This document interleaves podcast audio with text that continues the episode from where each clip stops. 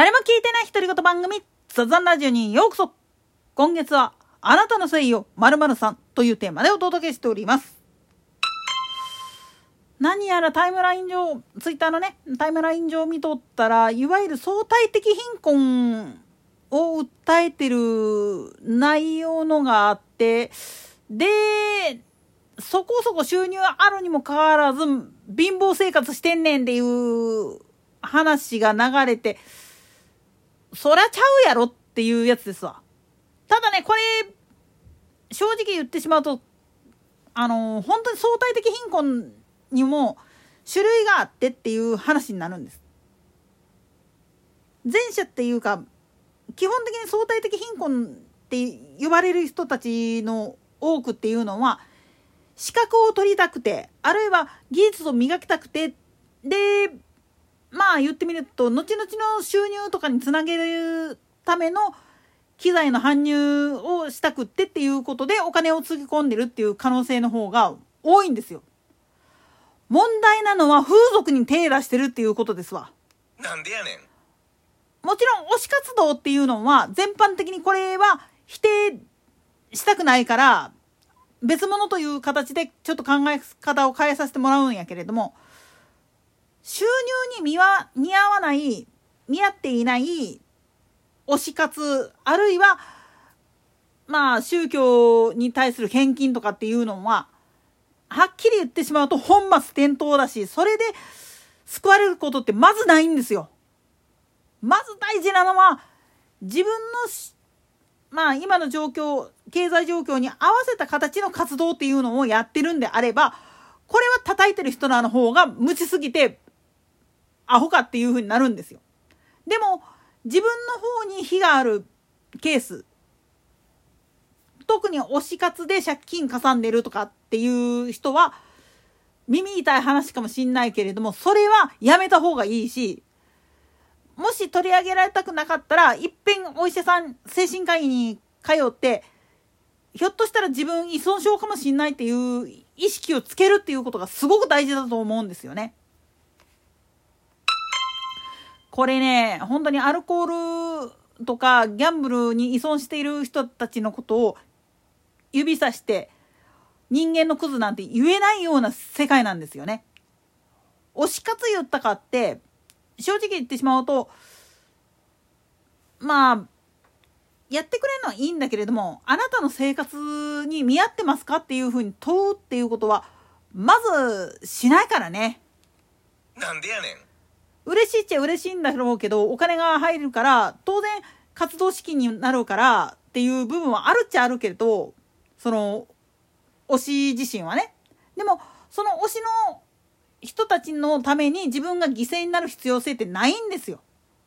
自分の生活っていうのを顧みずに推し活するっていうことはひっくり返ったことを言ったら推しに対して迷惑をかけてるのと一緒なんですよ。だから自分の経済状況に合わせた形の推し活っていうのをやってない人は叩かれて当然なんですよ。特に風俗これは男性である女性である関係なしです。風俗に入れ上げてるような人っていうのはもうこれ叩かれて当然です。いくらその中では夢が見られるからっつったかって現実に引き戻された時に何やっとんねんっていう話になるんですよ周りからは。で特に収入がちゃんとあるにもかかわらずなんでお前貧困やねんって言われた時にいや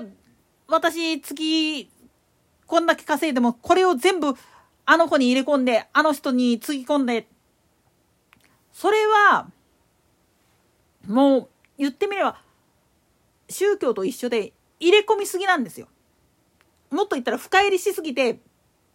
もう自分がどこ向かってんかもう見えない状態なのと一緒なんですよ。去年の安倍ちゃんの事件の犯人が、まあ言ってみると、ああいうことをやってしまったっていう背景にあるものとして親が自分たちのことを顧みずに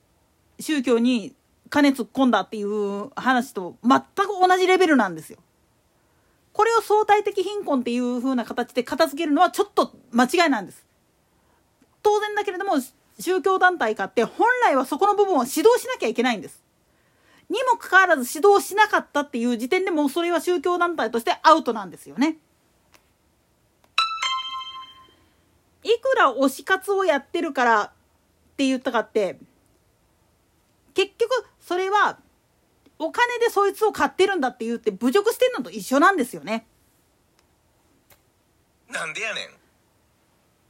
つまり自分の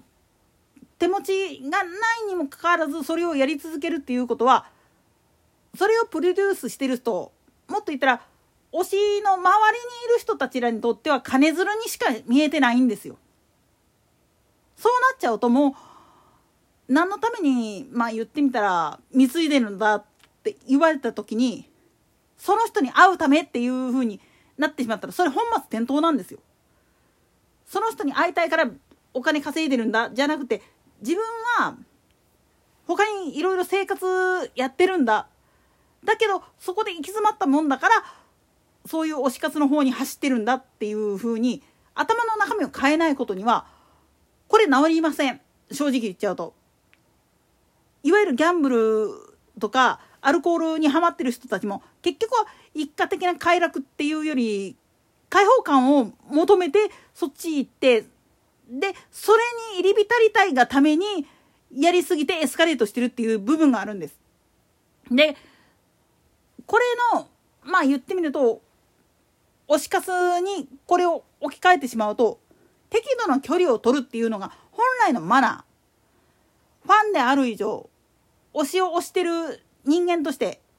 スパチャやるのもいいけれども自分の財布を見た時に経済関連考えた時にこれ以上やっちゃいかんよねっていう風な歯止めをどっかでかけなきゃいけないんです。だから大体相対的貧困でそういう風に推し活の方にウェイトを置きすぎてるやつっていうのは、いっぺんお前家計簿つけてみ？どんだけ無駄使ってる？っていう風な話になります。で、これつけてても、推し活の方にはまりすぎちゃった人たちっていうのは、食費とか光熱費の方を削ってまでも推しに行こうとするんですよ。そこで止めたらなあかんんですよ。それをやったとしたって、推しに対してめちゃくちゃ失礼だから。お金を積む。それは徳を積んでるんじゃなくて、結局はその人に迷惑をかけてるんだ。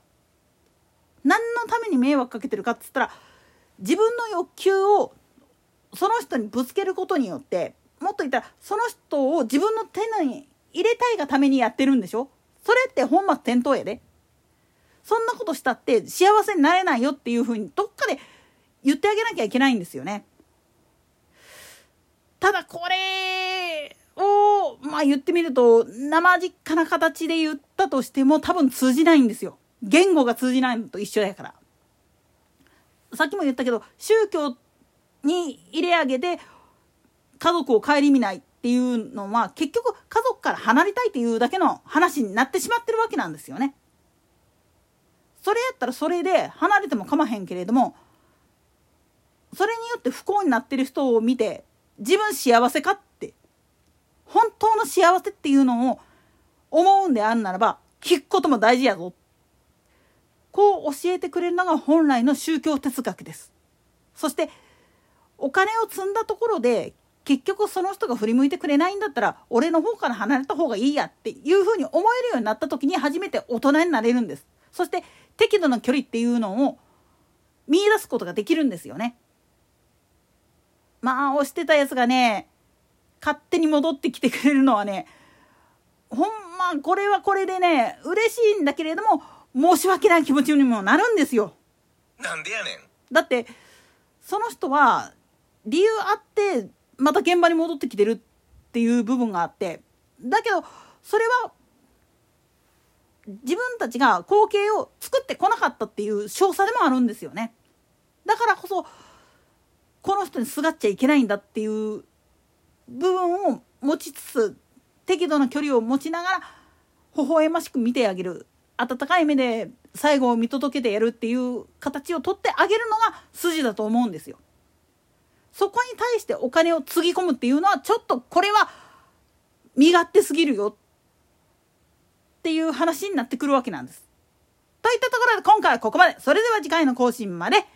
ごきげんよう。